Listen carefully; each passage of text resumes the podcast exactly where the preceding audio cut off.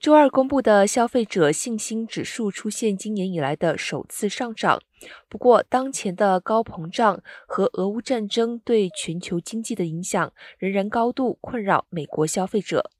私营机构经济咨商局周二公布，三月份的消费者信心指数为一百零七点二。不过，该指数的最新上涨很大程度是由于上个月的指数被从初读的一百一十点五下修到了一百零五点七。另外，该机构公布的数据显示，消费者目前预期未来十二个月内通膨率仍会上升百分之七点九，这是该调查创立以来的最高预期值。